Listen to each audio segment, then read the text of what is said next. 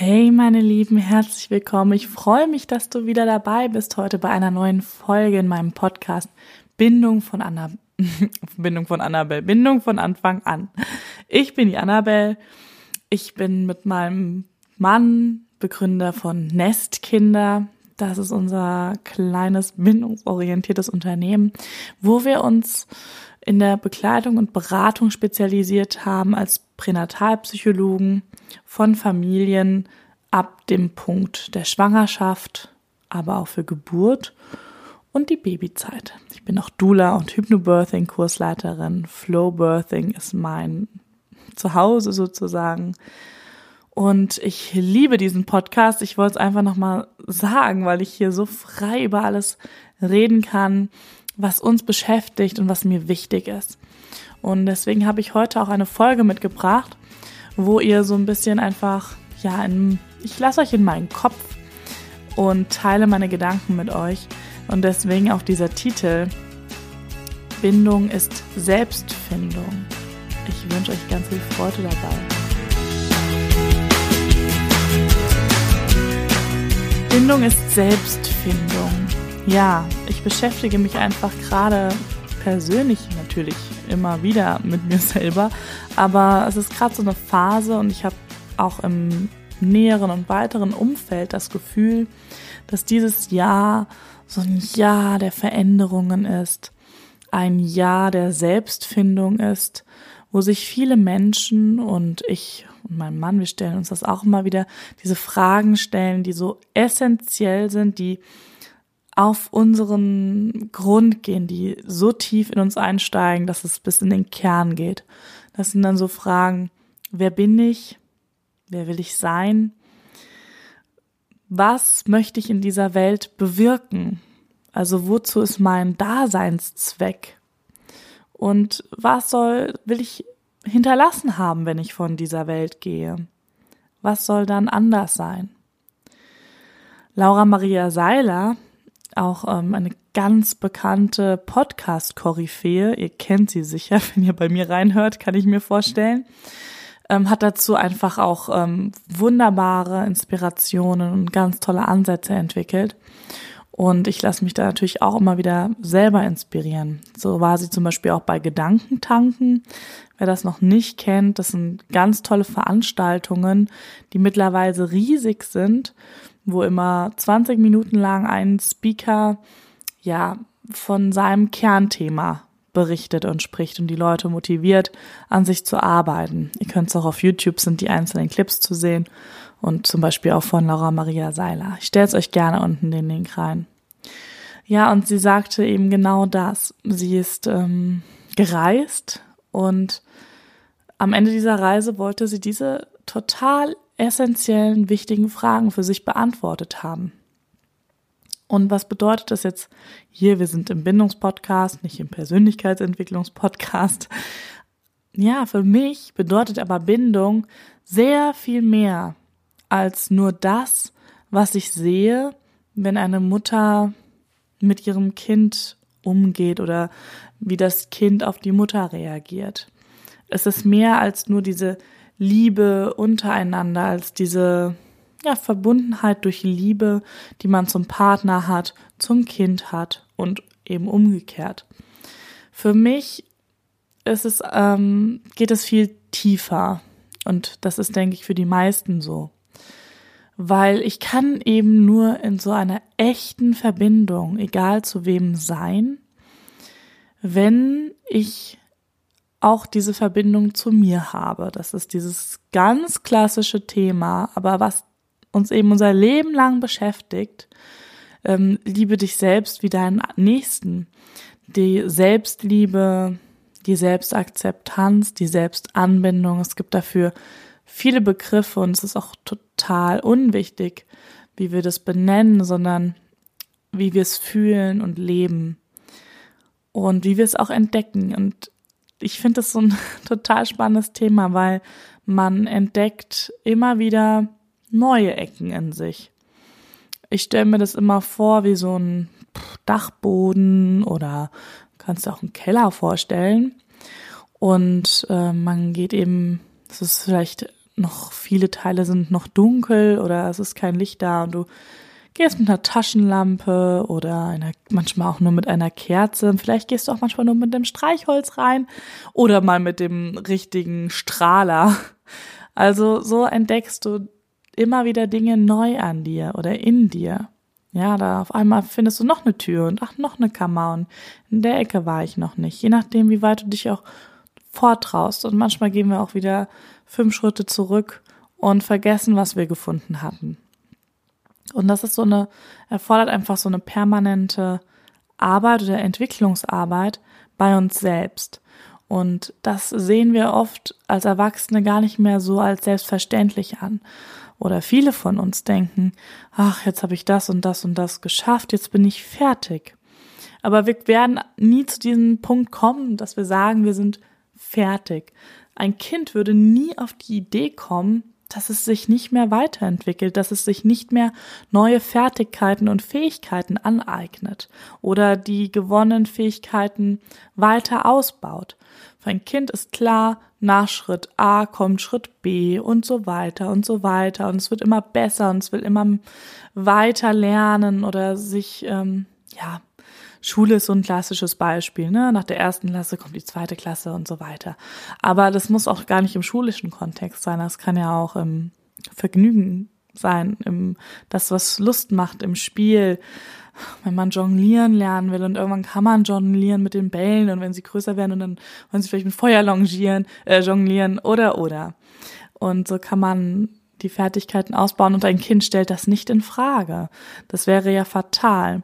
Sonst würde natürlich das Kleinkind, was gerade laufen lernt und scheitert immer wieder, denken, okay, wofür mache ich das jetzt überhaupt? Ich lasse es besser, weil so oft wie ich hingefallen bin, lohnt sich das nicht. Nein, es steht natürlich auf und geht weiter. Und ein Kind würden wir auch immer wieder motivieren und loben oder anfeuern oder wie auch immer es darin bestärken, dass es es weiter versucht und dass es sich weiterentwickelt. Und ähm, ja, wir Erwachsenen haben manchmal so diesen Anspruch, ach, ich will aber dann auch endlich mal fertig sein. Und ich kenne das.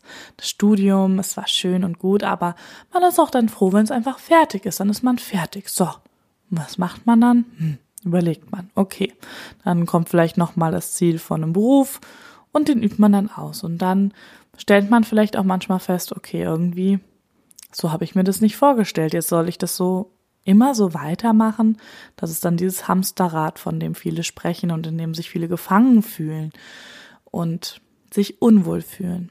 Aber im Grunde sind diese Grenzen ja nicht äußerlich gesteckt. Es ist ja nicht, dass jemand sagt, du kannst dich nicht weiterentwickeln oder du kannst nicht aus diesem Hamsterrad. Gut, das sagen vielleicht auch welche. Bleib besser in dem Hamsterrad. Es ist sicherer. Da hast du dein Futter, da hast du deinen ähm, sicheren Käfig, in dem du dich bewegen kannst, deinen sicheren Rahmen. Bleib besser da drinnen. Und unser Gehirn ist natürlich auch voll dafür weil unser Gehirn natürlich immer auf Überleben aus ist. Und unser Unterbewusstsein tut alles dafür, dass wir Dinge tun, in denen wir sicher sind. Und sicher sind wir immer in unserer Komfortzone, also das, was uns eben jetzt so leicht fällt, wo wir uns nicht viel anstrengen müssen, wo wir vielleicht auch nicht viel über unsere Grenze mal gehen müssen, sondern na, so unser Rahmen, in dem wir so na, schwimmen oder uns bewegen können. Weil da sind wir sicher, das haben wir gelernt. Und wir müssen unserem Gehirn im Grunde immer wieder diesen Impuls geben, es passiert nichts, wenn ich da drüber gehe. Im Gegenteil, es passiert vielleicht sogar was ganz Tolles und Spannendes und was, was mir ganz viel Freude bereitet. Und da müssen wir uns oft erst wieder hinentwickeln. Und ich finde es einfach total spannend, weil es ist gerade so ein Thema einfach bei uns. Ne? Worüber definiere ich mich? Also Wer bin ich denn im Kern? Was gehört denn zu mir? Und was gehört vielleicht gar nicht zu mir? Was will ich gar nicht mehr haben? Was kann ich nicht mehr gebrauchen? Was, was muss ich abladen und loswerden, abschütteln? Was darf jetzt gehen? Weil manchmal tragen wir einfach so viel Zeug in unserem Rucksack noch mit rum aus der Vergangenheit, vielleicht auch noch von aus der Vergangenheit unserer Eltern, was wir uns haben aufladen lassen, was aber gar nicht zu uns gehört. Und das bremst uns, es bremst, es macht schwer, es macht schwermütig, es ähm, fühlt sich nicht gut und nicht richtig an. Und da muss man anfangen zu sortieren. Klar, das braucht Zeit. Man kann sich nicht, manchmal macht es dann einfach Klick und dann denkt man, wieso habe ich das nicht schon früher gemerkt? Es braucht eben Zeit, wie ich gesagt habe, wie dieser Dachboden oder Keller, wo man dann erstmal die Ecken erkunden muss und man muss Schritt für Schritt vorgehen. Und wenn man es dann herausgefunden hat, ist es einfach ein, ein total befreiendes Gefühl, wenn ich merke, ja, ich, ich darf das gehen lassen, weil ich kann es nicht mehr gebrauchen oder es gehört nicht zu mir. Und wir sind gerade auch in so einem Umzugsprozess, wo das natürlich nochmal sehr, sehr deutlich wird, also auch im Außen so deutlich wird. Von welchen Dingen kann ich mich trennen? Welche Dinge sind vielleicht Ballast? Oder welche Dinge brauche ich noch? Weil ich das Gefühl habe, diese Dinge gehören zu mir oder die machen mich aus oder wobei ja vom Außen ist es immer schwierig zu sagen, was äußerlich ist, was mich ausmacht, aber ich glaube, ihr versteht, was ich meine. Und es tut einfach gut. Jeder kennt das. Wenn man mal so eine Ausrümpelaktion gemacht hat, man fühlt sich richtig gut danach. Das Ganze, was man so los wird, oh, wo man so denkt, oh, endlich trenne ich mich davon. 20 Jahre aufgehoben, nie wieder angeguckt, aber irgendwie war es halt immer da. Irgendwie war es immer in meinem Rucksack oder irgendwie stand es immer im Schrank rum oder was auch immer. Und jetzt darf ich es einfach gehen lassen und jetzt ist der richtige Zeitpunkt auch dafür. Und das fühlt sich dann richtig gut an. Es macht leichter. Und dann fällt auch so viel anderes im Leben leichter. Und das sind so innere Prozesse, die dazugehören. Natürlich zeigt sich das dann auch im Außen. Wenn ich innerlich ein bisschen ausrümpel und aufräume und mir da erlaube, Sachen auch mal genauer zu beleuchten, also wirklich mal hinzuschauen, dann tut sich das natürlich automatisch auch ins Außen transportieren. Ja, dann fällt mir das natürlich da auch viel leichter und andere merken das auch. Man wirkt auch auf einmal auf andere anders. Deswegen möchte ich euch einfach ermutigen. Ja, Bindung, klar, es ist was zwischen ähm, Mutter und Kind im klassischen Sinne, aber eben auch zum Partner. Auch der Partner kann sich manchmal vielleicht für den einen oder anderen als Ballast anfühlen. Und man muss immer schauen, was tut mir gut, welche, welche Beziehungen tun mir auch gut. Auch da kann man ausrümpeln und aussortieren. Also was sind eigentlich was ist der Kern meiner, meines Freundeskreises? Und das kennt ja auch jeder, lieber zwei, drei gute Freunde oder ein als ähm, 20, die man eigentlich nicht kennt. Und dann aber auch schauen, welche Beziehung tut mir denn gut? Also welche Freundschaften sind echte Freundschaften und was sind vielleicht Freundschaften, die mich noch belasten, weil die nicht an mich glauben, weil die mich eher klein halten, anstatt mich groß werden zu lassen. Und dann, ja, ich weiß, es ist im Familienkontext natürlich auch immer noch mal schwieriger, weil seine Eltern kann man nicht einfach mal loswerden. Jedenfalls nicht, dass ich wüsste. Und ähm, da fängt man eben an, sich anders äh, zu geben. Und es ist in der Regel so, alles ist im Feld. Und wenn sich im Feld etwas verändert, dann verändert sich das ganze Feld das muss man einfach mal ausprobieren. Als Experiment kann man das mal machen. Wenn man sich auf einmal anders verhält und ähm, seine Einstellung wirklich nach außen trägt und wirklich lebt, dann, dann passieren Dinge, die man vorher nicht gedacht hat. Vor allem, wenn man denkt, oh Gott, das, dann kriegen meine Eltern die Krise oder dann, ähm, pff, weiß ich nicht, sprechen die nicht mehr mit mir oder die verstehen das doch alles nicht. Du wirst aber merken, dass sich ähm, durch deine Veränderung verändert sich das ganze Feld und die werden vielleicht auf einmal ganz anders mit dir umgehen. Und vielleicht sehen sie dann nicht mehr nur das kleine, weiß ich nicht, zehnjährige Mädchen, sondern sie erkennen, okay, ist doch schon eine Frau oder was auch immer du ähm, vielleicht für Konfliktthemen hast. Jeder hat solche Themen ja mit seiner Familie und das ist ja auch gut so. Unsere Erzieherinnen im Kindergarten sagen immer, wo Reibung ist, entsteht Wärme. Und das finde ich so einen tollen Bindungssatz, weil es heißt einfach, ja, man kann sich mal so richtig aneinander reiben, das gehört einfach dazu. Auch die Kinder können mal so richtig in Konflikt gehen mit den Erzieherinnen. Und das Resultat ist nicht Kontaktabbruch oder Bindungsabbruch oder Strafe oder irgendwas, sondern das Resultat ist, okay, jetzt haben wir richtig mal, hat's mal halt gedonnert oder wie auch immer. Und Kinder haben mal hier gezeigt, wie sie sich so mal zeigen wollen und dürfen das auch. Und irgendwann ist dann wieder, und dann ist aber, ist man wieder ein Stück näher gerückt. Es ist wieder ein Stück mehr Verbindung geknüpft worden und nicht weniger, weil die eben so gut darauf eingehen. Und unsere Kinder, die lieben diese Erzieherin und die lieben die nicht, weil die da alles dürfen und das alles so total grenzenlos ist, sondern nein, natürlich gibt's da auch Regeln, die sind im Waldkindergarten. Natürlich dürfen die nicht die Seile um den Hals wickeln und, und, und. Oder alleine vom Grundstück runter und so weiter. Oder alleine vom Grundstück runter und so weiter sondern die leben, die lieben die einfach durch diese ganz natürliche Art, mit Kindern umzugehen. Das lässt sich immer so schwer in Worte fassen, aber ist einfach ein super Beispiel.